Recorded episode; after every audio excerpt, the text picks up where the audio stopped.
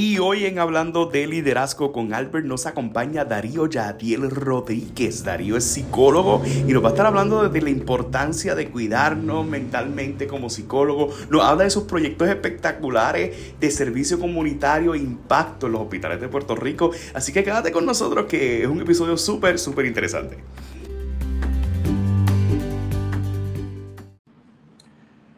Muy buenas noches, queridos bienvenidos a otro episodio más de Hablando de Liderazgo con Albert. Hoy es un episodio, igual que todo, súper especial, súper cool. Hoy nos encontramos desde Bayamón, así que usted se da cuenta bajo el set que no estamos en nuestro estudio usual, estamos en Bayamón, por lo tanto el recurso que tenemos es un recurso muy, pero que muy especial. Para mí es un honor presentarle a Darío Yadiel Rodríguez. Tengo que remontarme a la historia de cómo conocí a Darío. Darío yo lo conocí en los premios Toy del 2016-15, corrígeme por favor el 15. Si no me equivoco, fue el 2015. Yo creo que fue el 14. Es verdad. porque mi hija no había nacido. Fue el 14. El 14. Sí, fue el 14, papi. Fue el 14. Fue, el 14. Yo, 14. estoy al día en mi fecha, papi. fue el 14. Conozco a este ser espectacular. Resulta que cuando estamos hablando es del área de Río Grande, de Canóvanas. Eh, ha trabajado, eh, resulta que teníamos una iglesia en común. Eh, pero resulta, mira, mira, yo lo conecto con Mil Voces para Celebrar, eh, que es lo que conocen, ¿verdad? De los himnarios, es un, el himnario benoísta, pero entrelazo y es parte de una congregación de la cual yo he sido fanático porque hay una agrupación muy famosa y él también lo conoce. So, ese encuentro que tuvimos fue súper espectacular. Yo estaba súper emocionado porque conocí a alguien de esa iglesia, pero eh, Darío tiene unos proyectos espectaculares y por eso fue que eh, fue reconocido eh, en ese evento los Top Outstanding Young Persons. por lo tanto, tiene una trayectoria de liderazgo espectacular y hoy día es psicólogo, así que estamos más que orgullosos de él y trabaja en, en, una agencia del gobierno. Este, es padre de familia. Otro encuentro tuve con la esposa eh, cuando estaba trabajando en mesero en un restaurante y me emocioné mucho en verlo. De la una familia que goza de nuestra admiración y respeto eh, y cariño, eh, al igual que tiene una hija hermosa. Darío, ¿qué no he dicho de ti? ¿Qué me falta? Bueno, gracias Albert por esa presentación, ¿verdad? Tantas cosas bonitas que tú dices de uno. Este, mira, no, como tú, como tú, tú, mencionas, ¿verdad? He estado hace mucho tiempo trabajando eh, en diferentes proyectos. Eh, de, de, hecho, ¿verdad? Aparte de esos proyectos fueron los que me llevaron hasta esa premiación en donde nos conocimos. Eh, todavía mantengo algunos de ellos, ¿verdad? En, especial la, la fundación. Este, y, ¿verdad? Mi preparación académica, como mencionaste, en, el área de psicología clínica. Estoy terminando mi doctorado, todavía no me he graduado. Eh, que estoy defendiendo mi disertación con el favor de Dios, espero que ya sea para este próximo semestre. Así que después de ahí pues, me podría decir el doctor, eso no vale para nada, pero, pero vale para algo. Entonces, este... Sí, sí, porque puede que sea tal, puede que sea tal, puede que sea tal. Lamentablemente no. Espérate, Darío, tengo diarrea y me manda la receta. Este, pero por ahí hemos estado trabajando con muchas cosas, muchos proyectos eh, bien bonitos. Eh, si me preguntas a mí cómo, cómo yo me describo, lo mi primer rol, pues obviamente sería el rol de mi familia, como padre, esposo, hijo, hermano. Es lo más importante para mí. Eh, y pues sin lugar a dudas, este, ¿verdad? las facetas que, que uno transiciona, porque a veces uno es líder, a veces uno tiene que aprender a, asumir otras posturas, ¿verdad? Pero siempre dejando, dejando una huella, siempre que se pueda dejar una huella en, algo, pues tratando de hacerlo. No, de verdad que, que, espectacular y el programa de hoy promete porque vamos a gozar en cantidad aquí con nuestro querido este, Darío. En ese sentido, quería preguntarte, Darío, porque estás hablando de una fundación que creo que tú mismo la fundaste, valga la redundancia, eh, pero este reconocimiento que tú recibiste era bastante joven. Yo quiero que nos remontemos a ese momento en que tú decidiste fundar la fundación, me corría si un rayito de sol, un rayito de sol. Un rayito de sol en tu habitación. Un rayito de sol en tu habitación. ¿Dónde nace un rayito de sol en tu habitación? Porque algo que yo admiro de los jóvenes que asumen posiciones de liderazgo que les da por fundar es porque, o sea, loco, tú estás joven, ponte a hacer otras cosas, ponte y de momento estás creando o marcando la diferencia por X o Y razón, quizás con intención o sin interés, quiere marcar la diferencia. ¿Dónde surge esto? Mira, yo creo que como todo proyecto que marca la vida de alguien surge por una necesidad. Eh, hubo una necesidad personal, o sea, familiar, en donde, pues, ¿verdad? Vimos como nuestro, el área económica de nuestra familia se había visto afectada en ese, en ese momento. Yo tenía 16 años, este, yo llevo 5 años a mi hermana, así que mi hermana tenía 11 años cuando comenzamos con la fundación allá en el 2008. Eh, y unas navidades ante necesidades económicas, pues decidimos que pues el, dinero no iba a hacer mucho cambio para nosotros, pero sí a lo mejor podíamos sembrar y hacer un cambio en otras personas y pues de ahí surge la fundación, nos fuimos a, comprar unos carritos y unas muñecas, los llevamos a un hospital eh, en el área metropolitana y pues de ahí identificamos que había mucha necesidad de acompañamiento, de amor, de tiempo, simplemente de tiempo en las personas que estaban... Eh, hospitalizadas y pues principalmente nos, nos, enchulamos del área de oncología porque eran las personas que más tiempo estaban, eran los pacientitos que más tiempo estaban allí y adquirieron mucha relevancia en nuestra vida. Eh, le dedicamos muchas horas a la planificación de actividades para ellos. Eh, ha sido de verdad que una bendición. Ahí conocí a mi esposa. Este, así que la, fundación ha marcado mi vida desde ese año 2008 hasta hoy que estamos en el 2022. Celebramos eh, el aniversario eh, a finales de diciembre y pues de verdad que ha sido una bendición.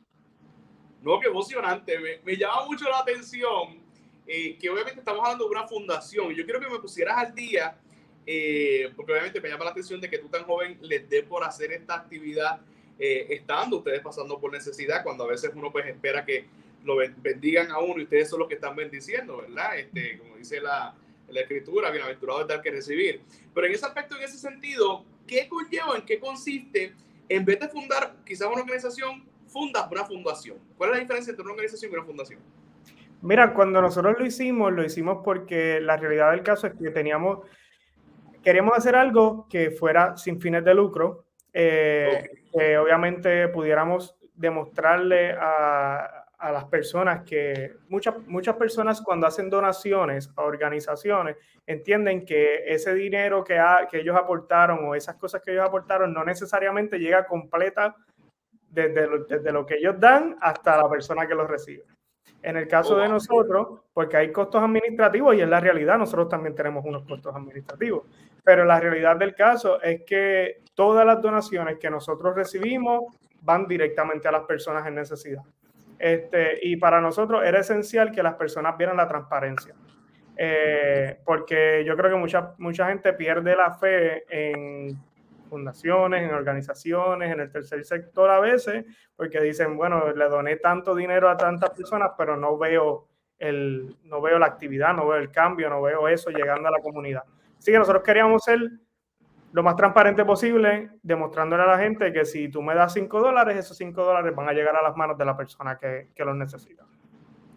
No, es que es súper espectacular en ese sentido, pero empezaste tú con tu hermana. ¿Cuándo ustedes se lo comparten a otra gente para que digan, ¿se quieren unir a esta aventura o quieren ser parte de nosotros? ¿Cuándo llegó ese momento donde tú dices, pues mira, estamos, porque me, me corrige, estamos ustedes dos llevando regalos, pero entonces de momento, ¿cómo convencen a otra gente a que se una a ustedes, a ayudarnos en este proceso? Bueno, hay varios factores que pudieran decir, no, porque ellos quieren como que lucirse o quieren que los vean ellos dos. O sea, que a veces eso, e, e, eso surge, pero lo hacen porque tienen un corazón hermoso. Pero ¿cómo lograste atraer gente a que te ayudara a colaborar y a que fuera parte de tu visión? Mira, yo creo que en ese momento, eso fue un 28 de diciembre, este, nosotros, pues, obviamente, pasando las navidades, ahí tratamos de hacer un cambio, ¿verdad? Con, con, lo que teníamos. Y las personas que me rodeaban en ese momento, amistades cercanas, inmediatamente se identificaron con la causa y lo empezaron a hacer sin ningún tipo de, o sea, no estaban buscando absolutamente nada. Y nosotros tampoco. Eh, la fundación se llega a inscribir como fundación en el Departamento del Estado un año después. Y nosotros seguíamos haciendo el trabajo que estábamos haciendo desde el 2008 sin pensar en hacer una fundación porque realmente no estábamos buscando ni que nos identificaran de ninguna manera. Este, lo estábamos haciendo de corazón. Eh, una vez comenzamos a recibir algunas ¿verdad? donaciones y hay gente que quiere donar en aspecto económico que te dice, mira, yo tengo 100 dólares, quiero donártelo. Para nosotros poder hacer eso de la manera transparente como queríamos que se hiciera, pues teníamos que entonces hacer esa, esa inscripción. Y el nombre de la Fundación Un Rayito de Sol en tu Habitación surge de una, de una niña, una de los pacientes que estaba allí y nosotros empezamos a involucrar personas que conocíamos, entre ellas había un payaso que era eh, miembro de la iglesia donde nosotros asistíamos en ese momento y él iba con nosotros. Ese día el payaso va conmigo a este cuarto de una, de una niña y le dice, mira, estoy haciendo bombas, ¿qué bomba tú quieres? Y ella le dice, yo quiero el sol. Y le dice, te puedo hacer un perrito, una flor, te puedo hacer... Los comunes, los comunes. este... La clase la cogí para esto. Exacto. No me lo complique. Y ella le dice, yo quiero el sol. Y yo no sé, ¿verdad? Pero yo soy una persona que siempre va un poquito más allá, piensa, y yo digo, wow, esta niña tenía 5 años en ese momento, estaba pidiendo el sol, estaba en un cuarto oscuro, lleno de frío, eh, eh, lejos de lo que ella conocía como algo normal, con un diagnóstico de cáncer. Y yo dije, wow, esta gente lo que realmente necesita es que llegue un rayito de sol a, su habitación. Y pues desde ahí en ese momento nos comenzamos a llamar rayito de sol. La mayoría de las personas nos conoce como rayito de sol en tu habitación. Este, a mami le cambiaron el nombre, mi mamá se llama Yolanda, pero desde ese momento le dicen rayito, ¿verdad? Rayito de sol. Este, pero pues, ¿verdad? Desde ese momento hemos trabajado con ellos. Eh, resulta que esa niña que le dio nombre a, a la fundación fallece algunos meses después eh, y pues ella era la hermana de mi actual esposa. Así que desde ahí nosotros conocimos, hicimos una, una, conexión bien bonita entre las familias y pues después de varios años el amor llegó y pues Ahora tenemos una, una pequeñita de siete años. Va a cumplir siete ahora en abril. ¡Wow! Yo, yo desconocía eso, es muy emocionante, qué lindo, de verdad que, que súper espectacular. Darío, cuando obviamente se da la, la, fundación, comienza en cierta manera a estructurarse, comienzan a impactar, comienzan a marcar la vida eh, de la gente, dejar huellas. Eh, ¿Cuáles fueron los retos que encontraste siendo joven, asumiendo una responsabilidad de tener una fundación en tus manos, de coordinar unos proyectos. ¿Cómo fuiste las responsabilidades que tienes como joven, que imagino que todavía estabas en la universidad o estabas en la escuela, eh, tus compromisos, tu vida jovial, tus compromisos en la iglesia, que imagino que para aquel tiempo eras músico. ¿Cómo organizabas tu tiempo? ¿Cómo te estructurabas? ¿Y cuáles fueron esos retos que encontraste en tener que fundar una fundación a esa corta edad? Mira, yo creo que los retos más grandes era este, separar tiempo para poder cumplir con todas las exigencias. Yo estaba en grado 11 en ese momento eh, y sin lugar a duda, todo el éxito que ha tenido la fundación ha sido primero gracias a Dios, segundo gracias a mis padres. Este, mi mamá y mi papá han dado la vida, días que no tenían que dar, los días de los padres, de las madres, todos los días que son importantes, ellos los dedican a trabajar con las familias que están en el hospital. Retos, muchos. Este, eh, desde involucrarnos en aspectos que nosotros no, realmente no conocemos.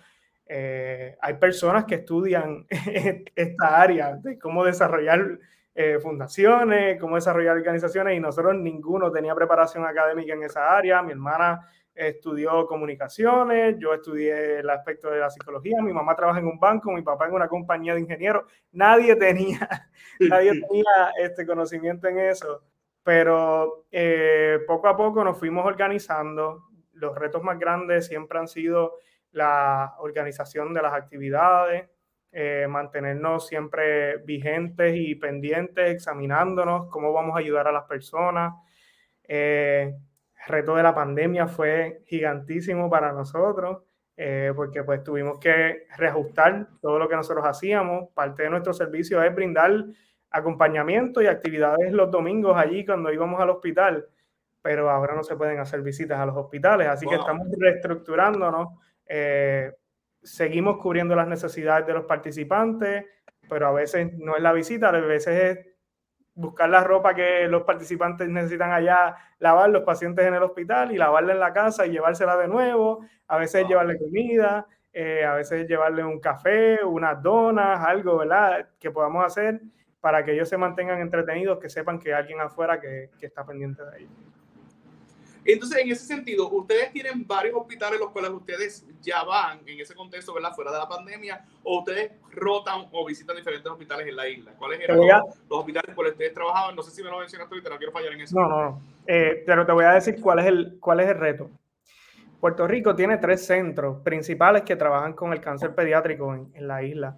Y esos tres centros son el Hospital San Jorge, eh, que entiendo yo que recientemente o está cerrando o iba a cerrar su, su unidad oncológica, el Hospital Lima de Cagua y el Hospital Centro Médico, este, el pediátrico.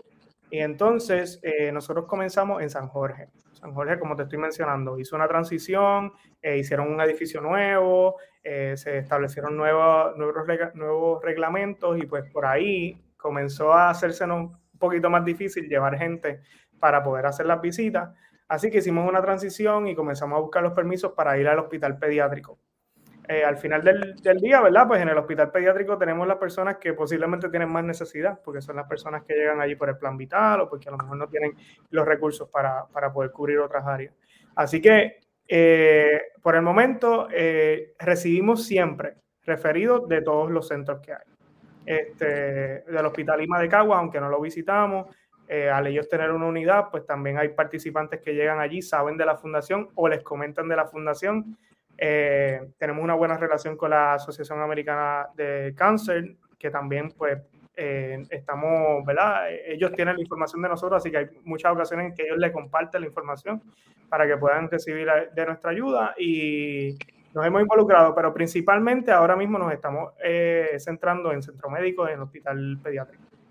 Oh, entonces, Darío, y la logística. Ustedes ahora mismo tienen unos proyectos espectaculares que todavía no hemos entrado a esos proyectos y por qué te traje acá, pero obviamente hay, un, hay una raíz en todo esto. Es el background, es el background. Ese es el background. La logística o decir los headquarters o la sede eh, donde quizás están recibiendo, como tú mencionas, las llamadas o donde quizás alguien le interese recibir ayuda conoce una familia en el hospital, eh, eh, ¿dónde, cómo ustedes se organiza en ese aspecto. No sé si puedes explicar todo ese organigrama en el sentido de que, mira, recibimos la llamada, nos organizamos, vamos tales días, este, yo saco de mi agenda para esto, en este caso solo atiende otra persona. O sea, ¿cómo, cómo trabaja la estructura organizacional de la fundación? Mira, eh, como te mencioné ahorita, es mi familia. Eh, somos nosotros. Así que este, las llamadas siempre llegan a los teléfonos personales, o sea, la mayoría de ellos al, al de mi mamá. Este, eh, algunos llegan porque pues alguna persona conocida o me llaman o llaman a mi hermana o contactan a mi papá, pero por lo general somos nosotros. Este, mi mamá es quien por lo general trabaja todos los, todas las, los requests, como, como decimos, las llamadas que llegan y pues eh, se trabaja eh, lo mejor posible cuando ella identifica que hay algún tipo de necesidad emocional, pues a lo mejor me consulta y nosotros pues o buscamos algún servicio que la persona pueda recibir. Eh, trabajamos solicitando ayuda por las redes, ¿verdad? Si hay, hay muchos pacientes que tienen que salir del país para recibir algún tipo de ayuda en los Estados Unidos o en algún otro país y pues rápido. Eh, escribimos por las redes, al grupo de, de, de las personas que nos ayudan, de los voluntarios, para recoger ropa, hacerle una maleta nueva, que se lleve ropa nueva, que se lleve tenis, eh, y todo eso lo hacemos gracias a los voluntarios que siempre eh, dan la cara por, por nosotros ahí en, eh, en la Fundación Rayito de Sol. No, brutal, brutal, brutal. Me encanta, me, me, encanta todo lo que menciona. los headquarters, perdóname que no te mencioné, Albert, los headquarters son la sala de la casa de mi mamá. Ahí, ahí está todo. De verdad. y tenemos un almacén en donde guardamos pues las cosas que si hicimos alguna actividad nos sobra, pues para repartirlo. A veces hay compras que nos llegan y las guardamos y las vamos repartiendo poco a poco y todas esas cosas las tenemos en un almacén, pero el headquarter, la, la sala de, de, la casa no. Wow, no, espectacular, me encanta, me encanta eso. Este, no, es que de verdad que esta gente son, tienen un corazón hermoso. Darío, hay una pregunta que siempre hago a, la gente que asume estas posiciones de liderazgo en el sentido de que trabaja casos personales de la gente. Hace poco estuve con una trabajadora social y, hay una pregunta que yo creo que por ahí la, la, quiero dirigir. ¿Cómo duermes? O sea, en el sentido de que muchas veces, eh, yo lo digo, yo estoy en el campo de la educación, pero a veces cuando uno trabaja problemas personales y más el tuyo, donde tú estás trabajando con, con niños que están en la sala de hospital, y imagino que ahora el contexto es mucho más complicado porque tienes una hija, por lo tanto, quizás la nena la ves en el rostro de cada uno de esos niños. Eh, ¿Cómo haces para, obviamente son gente que tiene una necesidad, cómo controlas tus emociones en el sentido de que, o cómo las controlabas antes, quizás ahora como eres un, experto en el área de salud mental, eh, eh, ¿cómo puedes vivir sabiendo que, que esta, este, este niño que vi en el hospital se me quedó impregnado en el corazón eh, y lo harás con tu cotidianidad? Eh, porque imagino que a veces, por lo menos yo en mi, ¿verdad? Y lo digo porque desde mi aspecto, pues a veces uno se entera de algo y, y de Dios mío, ¿cómo estará? ¿Durmió bien? Eh, ¿O cómo estará el Daniel? ¿Le van a hacer una operación mañana? Me imagino que tienes historias de más. Pero quiero hacer esta pregunta porque muchas veces vemos cuando te reconocen, vemos las fotos lindas en Facebook, vemos el logo, vemos el aniversario, pero hay una historia de, de, sufrimiento, de lucha, que quizás tuviste que hacer esto y tuviste que moverte. ¿Cómo transicionas o balanceas, verdad, como líder y director de la fundación y fundador de la Fundación para la Familia, este aspecto de poder separar lo que estoy haciendo en la fundación, lo que hago en mi trabajo, mi, mi rol como padre de familia, etcétera, etcétera. Por ahí me quiero ir. Mira, eh, yo creo que el aspecto más importante trabajando en salud mental y en algunos puestos de liderazgo es establecer límites. Eh, yo tuve que, ¿verdad? Suena difícil, suena duro, pero yo tuve que aprenderlo a la mala.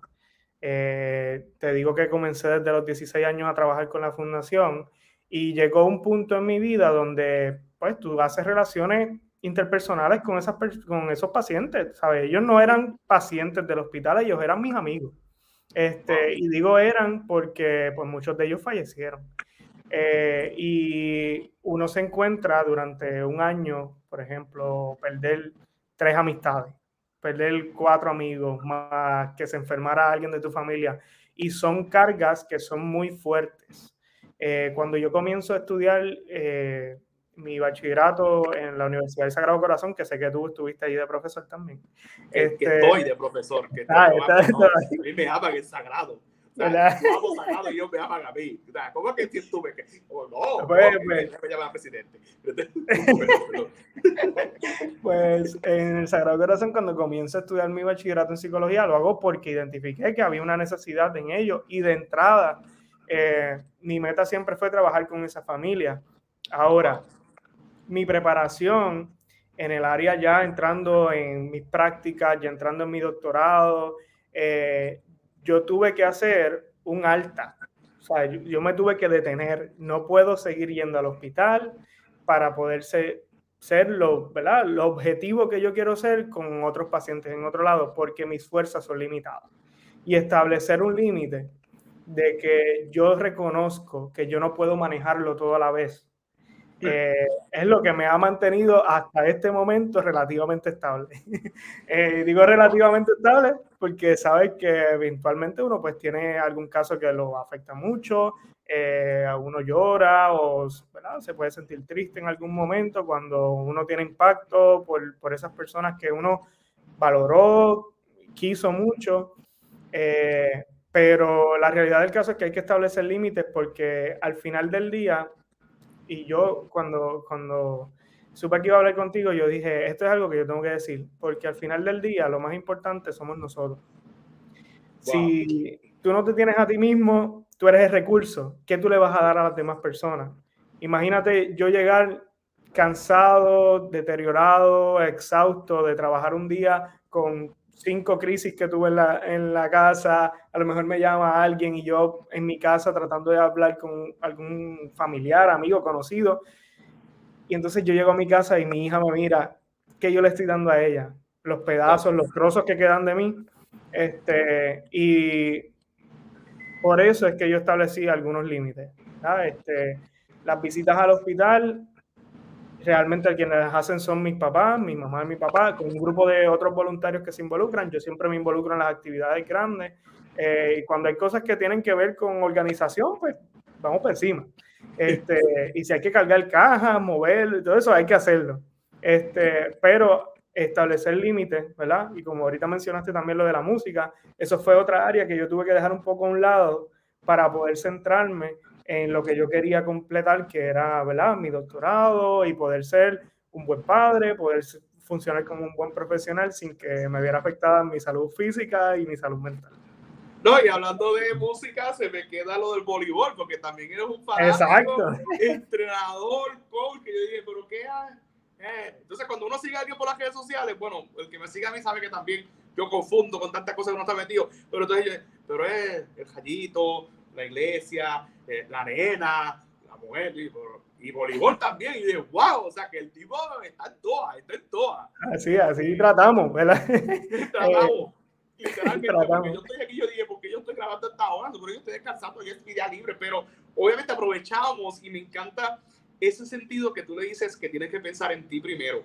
Y es un principio que yo creo que muchos de los compañeros que hemos entrevistado en este, en este espacio han compartido esa idea de cuidarnos a nosotros mismos y me encanta la manera que lo traes porque si no me cuido a mí y yo soy el recurso, entonces, ¿dónde estriba, verdad? O sea, si yo no estoy bien cuidado, ¿cómo voy a entrevistar gente si hay gente que está esperando nuestra entrevista? Claro. y eso es un factor también de, de ética, de, de, ética profesional, de que yo quiero darle lo mejor a mis participantes, a mis pacientes, y yo quiero darle lo mejor a mi familia también. Eh, y la manera de yo poder hacerlo es cuidándome, este, estableciendo unos límites. Y yo creo que eso es esencial cuando hablamos de, de liderazgo. Hay que establecer límites también, porque muchas veces queremos eh, acaparar tanto que perdemos la esencia. Sí, no, no, e, efectivamente, tienes toda la razón porque de qué nos sirve acaparar tanto y perder nuestra esencia o, si estamos acaparando, pues entonces, ¿cómo organizarnos? Me encanta lo que traes a colación. Y en ese sentido, cuéntame, ¿cómo es tu diario vivir? Ya que estás hablando de los límites, ya estás hablando de que ahora pues trabajas en otro contexto un día normal en la vida de Darío, y obviamente por ahí puedes trabajar, eh, puedes mencionar, ¿verdad?, el proyecto que estás realizando, que, que, somos fanáticos, lo seguimos en las redes sociales, que estás ahora con esta agencia de gobierno de AMSCA, ¿no? este, un día normal, eh, o quizás una semana, ¿cómo, ¿verdad?, este, transportas tú eh, transportas, no diría transportas, sino cómo organiza eh, tu responsabilidad como padre, tu responsabilidad en el trabajo, tu responsabilidad quizás con uno que te toque de la fundación, tu responsabilidad quizás si tienes algo en el voleibol, si vas a la iglesia y toca la iglesia, ¿cómo, cómo organizas tu semana? Mira, por lo general, eh, estableciendo límites, recientemente tuve que acepté otro puesto de trabajo que me limita las horas. Así que oh, oh. ¿Cuándo, ¿cuándo, te, habías, ¿cuándo te habías escuchado eh, de alguien que dijera, oye, quiero trabajar menos? Todo el tiempo, ¿verdad? Todo el tiempo quieren trabajar menos.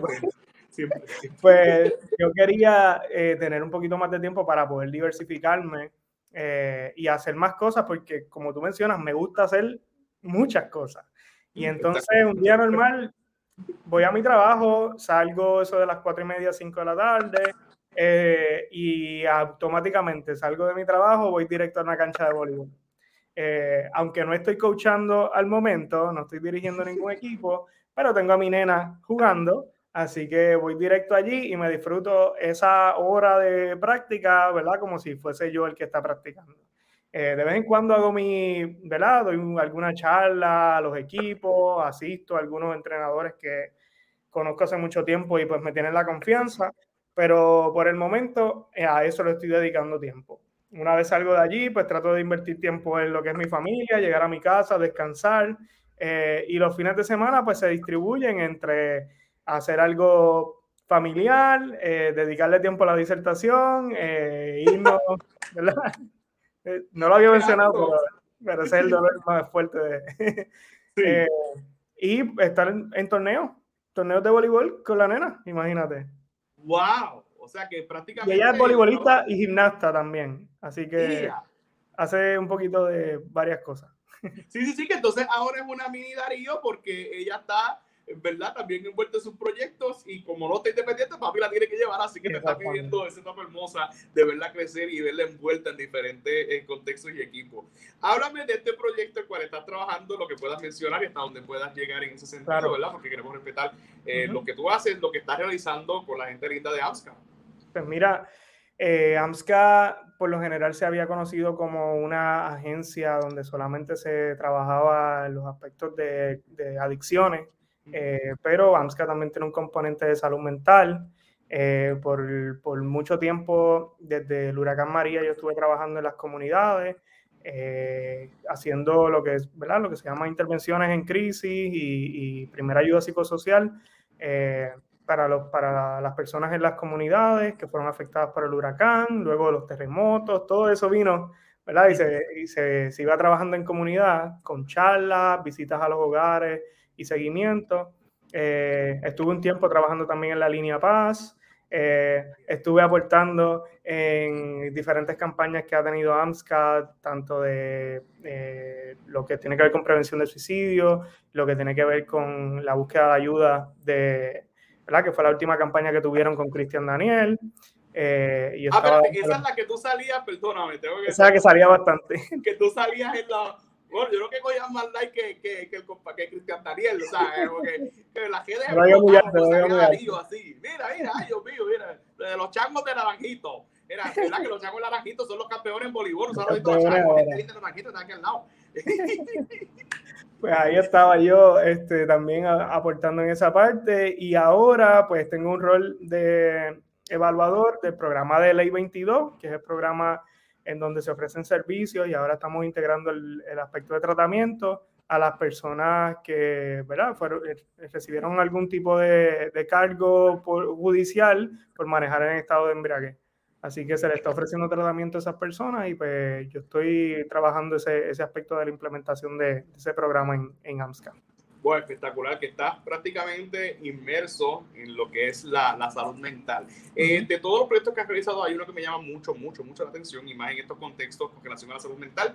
Y, ¿verdad? Queremos aprovechar esa coyuntura de, quizás el alza eh, en la gente que, que, que, se quita la vida. Recientemente, ¿verdad? Vimos cuando una pasada Miss USA pues se quitó la vida ¿Cómo, ¿Qué pudieras compartir de tu experiencia específicamente en la línea Paz? Porque casi siempre vemos que acontece una tragedia como esa, entonces siempre los compañeros en, en, Facebook, hasta uno mismo, mira, si te sientes mal, pues llama aquí este número, llama. Si pudieras explicarme a Joya Bichuela, y perdona mi ignorancia, porque quizás yo conozco lo que es, pero quizás hay gente que dice, ah, la línea Paz, este, y no todo el mundo conoce qué es la línea Paz.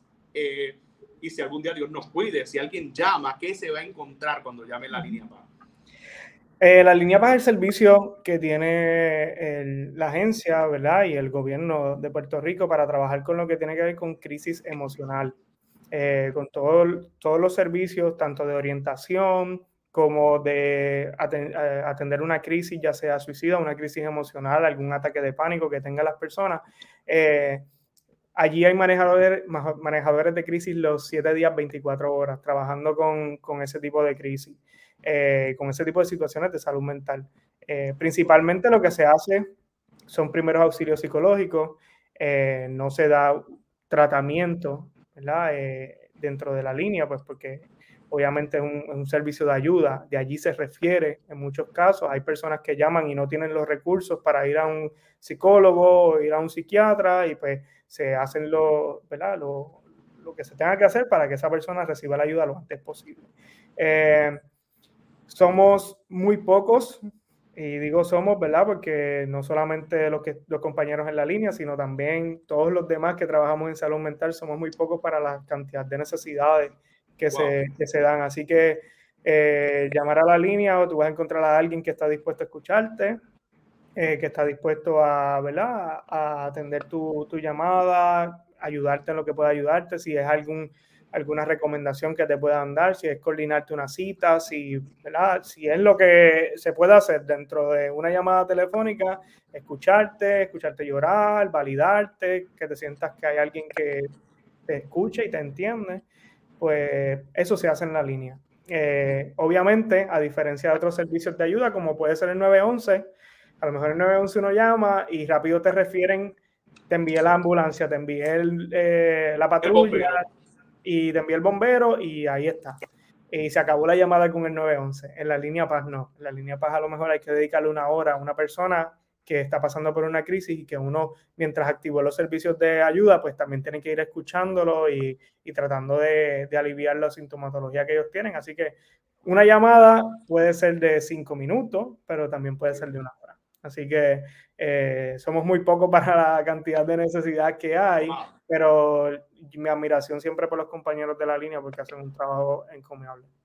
No, no, y mi admiración también, pero has mencionado, ha mencionado un punto muy interesante y es que no necesariamente está vinculado al suicidio, o sea que está, que quizás eso lo desconoce la gente porque lo relacionan con línea paz y está estrictamente la gente piensa, no, es que yo no me voy a suicidar, es que simplemente estoy triste, me dejó el novio, me dejó, no sé qué hacer y qué sé yo qué. Pero si no buscamos ayuda, eso se puede ir acumulando y te me corrige psicólogo, ¿verdad?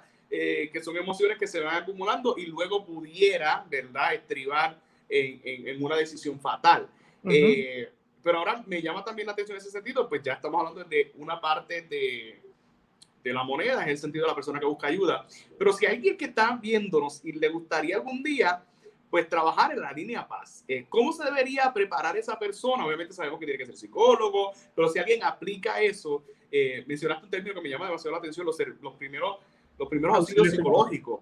este, ¿qué, ¿qué, es lo más común que tú encuentras, con todo el respeto a la confidencialidad, obviamente, que no, usted es profesional, somos profesionales acá, ¿cuáles fueron los casos más comunes que se encuentran en estas líneas o, o ¿Qué se hace en esos casos? Mira, por lo general, eh, el, grupo de, de, personas que están allí trabajando son todos eh, con preparación en área de salud mental. No todos son psicólogos, pero sí hay muchos que son eh, o psicólogos o consejeros o trabajadores sociales, este, ¿verdad? Y por, por, esas áreas.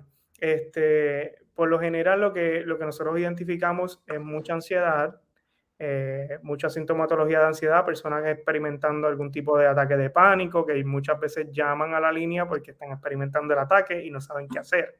Eh, o personas en depresión, eh, personas que en muchos casos tenían algún tipo de medicamento controlado para manejar su sintomatología y, la y se le acabó la receta y necesitan ayuda, cómo manejar eso. muchas personas que llaman para orientarse sobre los servicios, eh, ya sea de servicios de, no sé, de sustancia, eh, servicios de hospitalización parcial, hospitalización psiquiátrica, que también se ofrecen dentro de la agencia y pues llaman para orientarse sobre cómo trabajar con eso. Eh, pero principalmente en términos de salud mental, más de lo que, ¿verdad? La mayoría de lo que trabajamos son situaciones de crisis, ya sea por ansiedad o por, o por depresión. Wow. En ese sentido, este, la confidencialidad del paciente que llame está protegida. No voy a decir que de momento llame esta persona eh, que quizás tiene un puesto de influencia, un político, un pastor, o alguien que de momento llame, o mira, pero quizás vamos a hablar claro, muchas veces el orgullo nos consume y no nos atrevemos a buscar ayuda, que eso es otro aspecto, muy bien lo ha mencionado, lo de los límites, pero en cierta medida, cómo se protege la identidad, de momento que nos guarden el teléfono o que le den seguimiento, o cómo se trabaja en esos casos, que cada caso tiene su peculiaridad, ¿no? Pero, pero todos los servicios, todos los servicios son confidenciales, eh, pero dentro de, de, la ética profesional de cada uno de, de nosotros, ¿verdad? Eh, una vez hay un riesgo de que ese participante o intente suicidarse, hay un riesgo en contra de su vida, de alguien, de la vida de alguien más o de la propiedad, pues esa confidencialidad tiene que romperse. Eh, porque, pues, principalmente nosotros lo que estamos buscando es la, eh, el bienestar tanto del, del, participante que nos llama como de las demás personas que estén alrededor de o de ella. Eh, mm, cuando decimos que se rompe la confidencialidad, no significa que vamos a publicarlo en un, en un Facebook, en Facebook ni, que vamos a, ni que vamos a llamar al periódico a decir, mira, esta persona está así. Pero eh, si debemos identificar algún recurso de apoyo que tenga la persona, ya sea un familiar cercano, un amigo, eh, que pueda hacerse cargo de, ese participante y llevarlo a una sala de emergencia para que lo estabilicen. Ese es el protocolo a seguir cuando tenemos una, una persona en crisis. Si no tiene nadie, pues tenemos que entonces hacer lo que llamamos una 408, que es la ley de salud mental, que entonces pues hay una hospitalización involuntaria ya que la persona presenta un riesgo para sí mismo o para otras personas, y ahí pues activamos el protocolo, llamamos a la ambulancia la policía y con una 408 eh, esa persona puede llegar a una sala de emergencia y se le, ofrece el servicio eh, que necesite. Wow, interesante por demás. Darío, a mí me encantan las historias y nos has contado, nos has contado ¿verdad? historias de las que has tenido en la fundación. Pero alguna anécdota o historia de éxito en tu experiencia con la línea PA? Eh, hay muchas. Eh, yo creo que mi tiempo en la línea fue, fue, fue corto, pero no, no dejó de ser eh, impactante. Eh, no, es algo que todo el que ha estado en la línea puede, puede compartir esa, esa idea conmigo. Allí todas las llamadas son importantes. así que historias de éxito, mira, tengo, tengo varias historias, pero no quisiera eh, mencionar ninguna de la línea Paz, pero sí eh, una de mi internado. Y te estoy dando un ejemplo de mi internado, porque fue similar a lo que yo hice en la línea Paz, eh, porque dentro del proceso de mi internado, que fue en el 2019 para el 2020, comienza la pandemia. Y entonces yo estaba en California, que fue el tiempo que... San Diego estuve en, en, River, en Riverside, en el área de, de, el sur de California, pero estaba como a dos horitas de San Diego, como a una hora de, de Los Ángeles. Estaba por ahí por, Gaslam y, los San Diego. Pues, estaba chévere, estaba chévere. El quita de Joshua Tree de Big Bear por allí. Este, pues en la Universidad de Loma Linda estuve allí y mira, algo que... Oh, que, o sea, perdóname, ¿estás estudiando en Loma Linda? Allí estuve, estuve un año. Ok, pero esa es la este, Universidad Pentista, me corrige. Exactamente, sí. Perfecto. estoy al día, estoy al día, bien, estoy al día. un point. Perdóname, continúa la historia, perdón. No, pues, este, quería hablarte sobre un caso particular que me marcó. Quizás no es la historia de éxito que todo el mundo piensa, que una historia de éxito es cuando pues recogiste o viste a alguien en una necesidad brutal y de momento tu intervención le salvó la vida pero es una intervención que a mí me marcó. Esta era una fémina, eh, digamos, entre los 40 y 50 años, madre eh, de tres hijos y era indocumentada. Este, con un diagnóstico de cáncer en etapa 4. Eh, así que estaba bien avanzado. Ya llega a, a, la terapia y yo la vi presencialmente, digamos que por dos o tres meses. Eh, luego de esos dos o tres meses, donde yo la veía una vez a la semana, comienza la pandemia. Y yo tuve unas breves dos intervenciones telefónicas después de ese tiempo. Y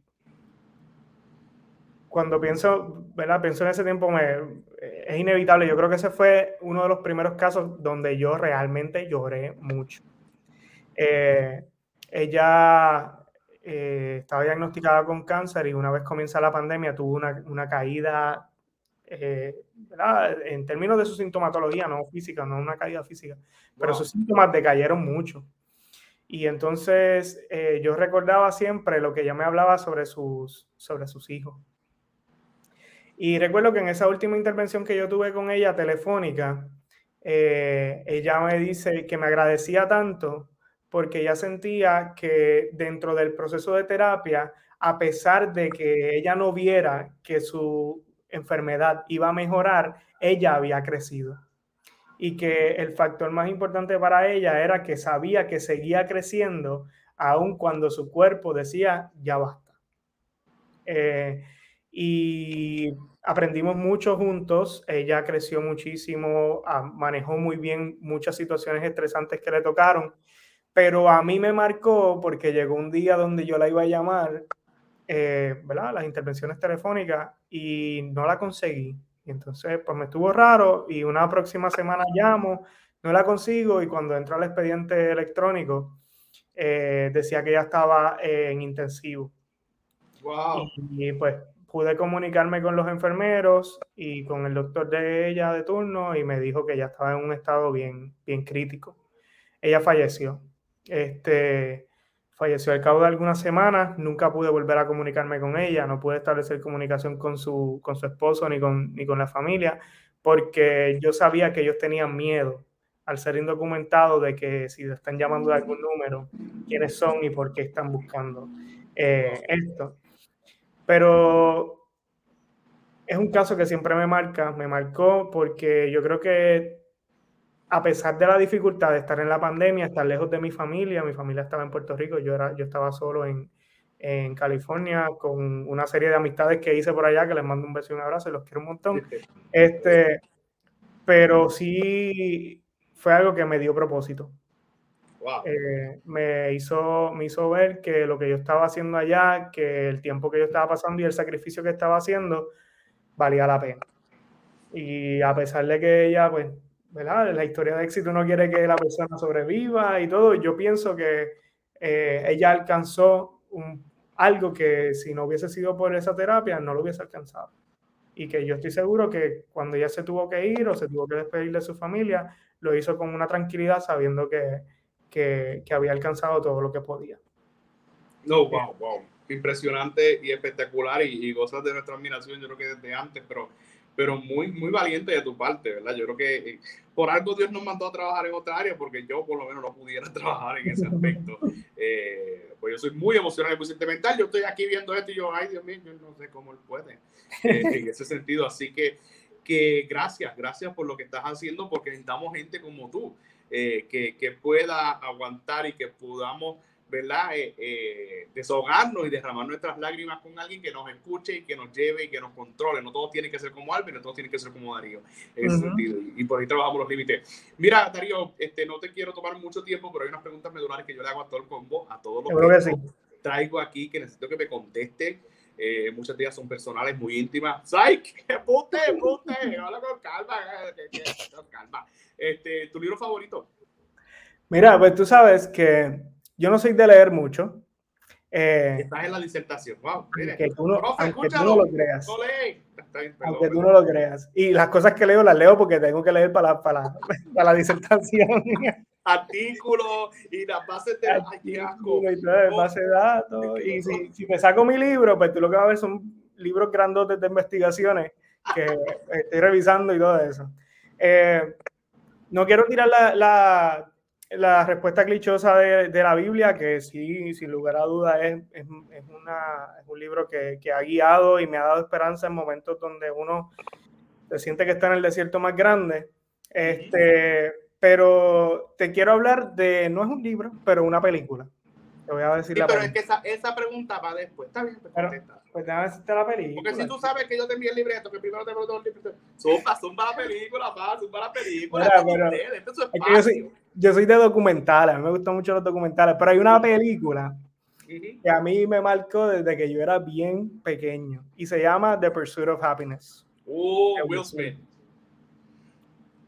Es así, es así. El rol del padre puedo ver los sacrificios tanto como los vi en mis papás, que yo lo, siempre que puedo los voy a honrar.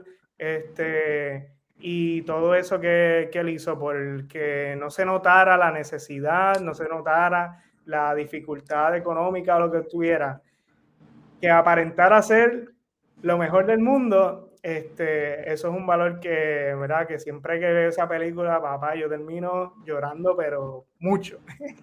No, hay que verla. Hay es algo que sí, que, es una película que sí. Pero en cuestiones de libro, mira, no te quiero tirar ninguna respuesta clichosa y en verdad no soy muy mucho de leer. Mira, y por otro lado, este, ¿tienes series? ¿Tienes tiempo para ver series o te gustan las series? ¿Cómo es ese contexto de las series? Las tengo que ver solo. Ok. Empiezo a verla con alguien y después entonces me retraso. Este, pero sí, cuando veo series, por lo general veo series que no tengan que ver nada con emociones, que no tengan que ver nada con eh, salud mental. Este, me encanta La Casa de Papel. Me gusta, este, bueno, eh, todas las que te puedas imaginar que son bien clichosas, todas las vi, Narcos, este, eh, todas las que vimos, todas las que hemos visto. Todas, las que son, todas las que son históricas si, es, si está basado en algo documental, también lo vi, incluida las de las, las, nuevas que salió, las de Tinder, todo eso, todos esos documentales ya los vi. tengo que verla ya. Tienes que verla ya. Mira, este, Darío, eh, hablamos de series, hablamos de películas, no hablamos de libros, me la debe. ¿Quieres que, te diga, ¿Quieres que te diga el último libro que leí? Dale, zumba. ¿Qué libro leí? La disertación pero estoy hablando sobre, eh, es un libro que involucra la introducción de la espiritualidad dentro del proceso de psicoterapia. Así que eso es lo que estoy leyendo. Yo sentía a Dios aquí, ya, nada más con el título. Ahí está, ahí está. Este, pero sí, estoy, estoy eh, leyendo mucho sobre eso porque pues parte de mi disertación, eh, parte de lo que quiero realizar dentro de la disertación es un manual de intervención para eh, que se integre la espiritualidad dentro del proceso de terapia como un modelo holístico para trabajar con la depresión en adolescentes con el diagnóstico de cáncer. Wow, wow, wow, demasiado demasiado. Para que, para que no te quedes con esa duda de que es lo último que estoy leyendo. Eso es lo último que estoy leyendo. No, no, y ya con el título, de verdad que obviamente la gente se sorprende, ay, se quedó sin título, pero en estos contextos de, de, de investigaciones doctorales, lamentablemente son así. Si no, no se quieren enterar del mío, ¿dónde está mi tesis? Por ahí tiene que estar. Eh, hablamos de películas, hablamos de series, hablamos de pasatiempos, imagino, ¿con, qué, con, qué te tienen? Mira, me gusta mucho eh, hacer deporte. Eh, siempre que puedo darle una vueltita por la cancha, jugar algo de boli, me encanta. Eh, voleibol es mi deporte principal, pero si hay que jugar baloncesto, soccer, pelota, softball, lo que haya que hacer, lo hacemos. Pero principalmente voleibol. Y cuando tengo tiempito, pues me siento a jugar un poquito de PlayStation, que tengo un PlayStation por ahí que no hace mucho tiempo que no juego, pero eh, jugar juegos de deporte principalmente. No, espectacular. Mencionaste ahorita, ah, ya sé, documentales. Que eres mucho de documentales. Documentales top. ¿Alguno que recomiendes o tu favorito? Este, mira, de los mismos creadores del de Tinder, eh, hay uno que se llama You Don't Fuck with Cats, que está en Netflix. Ajá. Excelente, me encantó. Este, me gustan los documentales que te dejen como que, ah, pero esto no está tan grave y de momento te sacan un montón de cosas que están empeorando. El, de, el de Aaron Hernández está buenísimo. este, el de eh, el caso este del nene de Gabriel, no me acuerdo cuál era el apellido, que era el niño que murió eh, por un, básicamente que no, trabajaron bien con la situación de él en el departamento de la familia en, California. Ese también muy bueno. Immigration Nation, es uno que a mí me cambió la vida. Eh, cuando me mudé para California para ver todo lo que pasaba con los, ¿verdad? Con las personas inmigrantes indocumentadas y de verdad que ese me cambió la vida también. sí, que nosotros muchas veces no tenemos ni tan siquiera la idea de lo que vive esa gente hasta que llegas al contexto y escuchas sus historias, convives con ellos y de verdad que es un proceso un poquito complicado. Immigration Nation, véanlo. Immigration Nation. No, no, de verdad que hay una lista que hay que ver. Este, tenemos asignación para realizar. Eh, Darío, si la gente le gustaría tenerte un contexto similar a este, que te quieren invitar a una entrevista, que te quieren invitar a un taller, que simplemente te quieren conocer o quieren compartir contigo, ¿dónde te pudieran conseguir? Pues mira, este, por lo general me pueden conseguir en Facebook, eh, Darío y Rodríguez, en Instagram es D de Darío y Yadiel con Y. Eh, eh, uso mi email, eh, Darío RODZ, rods3, arroba gmail.com. Y pues nada, que me contacten por esos medios y por ahí nosotros, si tenemos que ir a algún lugar a llevar algún taller, eh, muchos lugares me han llevado a hablar sobre eh, depresión, ansiedad, hablar sobre mi experiencia trabajando con, ¿verdad? con adolescentes y los pacientes de cáncer, psicología deportiva, todos esos tipos de talleres que, que uno puede realizar, pues me pueden contactar por ahí y estamos en la mejor disposición en lo que podamos ayudar. E inclusive hay muchos pastores, Albert, que ahorita estábamos mencionándolo, que están trabajando con eso de la integración de la espiritualidad dentro de, dentro de los procesos de, de, terapia y dentro de la salud mental, que se habla, se está comenzando a hablar en muchas iglesias, que eso es lo que muchos queríamos desde hace tiempo pues gracias a Dios se está dando en muchas iglesias y pues también he, tenido la oportunidad de hablar sobre ese tema en, algunos, en algunas iglesias. No, espectacular, espectacular. Admiramos lo que haces, Darío. Tú sabes que, que te queremos mucho. Que la admiración es mutua, como, como, tres veces en esta vida, si no me equivoco. En persona te hemos visto. Yo te he visto a ti, te vi a ti en Los Toys y luego te vi en un concierto 33 de en Mayagüez.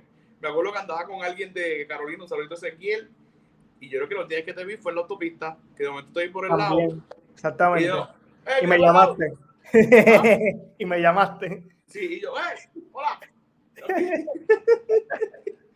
Eh, papi, de verdad, gracias por tu tiempo. Admiramos lo que haces. Yo creo que pudiéramos estar hablando dos horas por hora, por hora, por horas aquí. Mucho, mucho, mucho. De, todas las vivencias. Este, de verdad que ha sido un episodio espectacular. Gracias a los que se conectaron y recuerden que pueden seguirnos a través de las redes sociales y a través de todos los canales de podcast. Y espérenos el próximo lunes, que seguro hay otra entrevista espectacular con otro líder, así como Darío, que está marcando la diferencia. Buenas noches y bendiciones. Un abrazo. Por ahí.